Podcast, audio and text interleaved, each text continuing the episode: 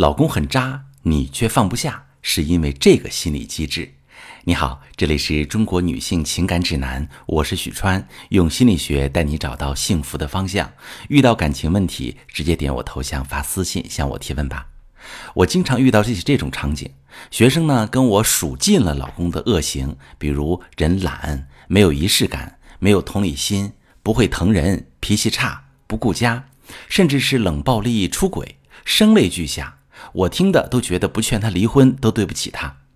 可是往往到最后却还是他放不下，没法离婚，又不想这么痛苦，还是想跟他好好过日子，该怎么办呢？可以看到，这些女性明明感情不幸福，自己很委屈，可又做不到分手离婚；明明趋利避害是人的本能，明明婚姻好像都是痛苦的源头了，可为什么还是不离开？其实，从情感心理的专业角度来说，这类人自有他的原因，那就是依赖共生。举个生物的例子，这就好比鳄鱼与牙签鸟。鳄鱼呢，需要这种小鸟给它清理牙缝的残渣，而小鸟呢，需要以鳄鱼牙缝的食物来果腹来吃，于是就形成共生的关系。那感情上的依赖共生，本质也是需求相互满足的关系。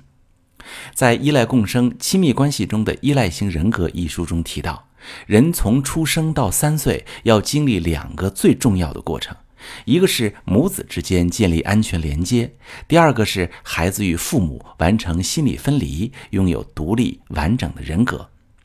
如果两个过程顺利完成，孩子就养成了有自我意识，能够对自己的行为负责，能够管理攻击冲动。恰当的对待他人的权威，学会用语言描述自己的感受，应对恐惧和焦虑情绪的人。而如果连接建立、心理分离失败了，就会造成孩子内心缺失，他们会在心理上特别依赖别人，缺乏强烈的自我，情感上的人格是不完整的。如果两个有这样心理依赖的人走到一起，就会建立起依赖共生关系。在这样的关系里，表面看会有一个施害者，一个受害者。比如，她老公很差劲，是施害者，而她是受害者。她的痛苦源于老公。然而，有一个很残酷的现实：这种糟糕的感情关系，并不是施害者一个人单独导致的，而是两个人合谋导致的结果。既然对方这么糟糕，你为何不离开？通常有两种原因：你特别依赖他。或者是他依赖你，而你呢依赖他的依赖。第一种是你人格不完整啊，特别依赖他，内在有缺失，而恰好他身上有一些点可以填补你的缺失。离开他，你很难找到能填补你内在缺失的人。第二种是他自己过得一团糟，需要你来帮助他，而你在这个过程里感受到自己的意义、自己的价值，觉得我能拯救他，于是你们相互依赖。这种依赖关系一旦形成，就会很恐惧分离，害怕伴侣离开，害怕对方被人抢走，害怕自己被抛弃，对情感分离很敏感，就会出现一些行为，比如持续为对方付出，或者持续索取，依赖对方的情绪价值，在心理上与伴侣成为了共同体，把很多人生信念、期待寄托到伴侣的身上，那结果就是。一直付出会让你内心充满委屈、不满、不甘心，就会怨恨、会抱怨、会发脾气，觉得是他让自己变得越来越糟糕，于是婚姻里没有幸福可言。而一直索取会让对方过于窒息，觉得自己一直被消耗，就会想要远离你。你们可能没法离婚，但是他的态度会疏远你。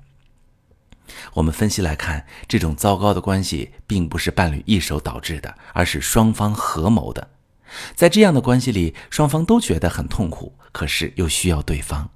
于是就会有人选择冷暴力、常年无性婚姻、长期分居，甚至有人会出轨，两个人都离不开对方，只能换一种方法麻痹婚姻，苟延残喘地过下去。依赖共生很难自己处理的，解决办法也比较复杂。一方面需要弥补我们内心的缺失，拥有独立的完整的情感人格；另一方面还需要给自己动力，因为长期崩坏的关系会让你失去自我成长的动力，持续的消耗会让你产生深深的无力感。所以想走出依赖共生现象，第一步需要具备自愈的能量，接着是疗愈的实际方法。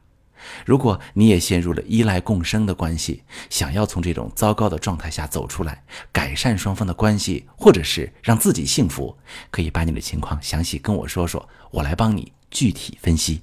我是许川，如果你正在经历感情问题、婚姻危机，可以点我的头像，把你的问题发私信告诉我，我来帮你解决。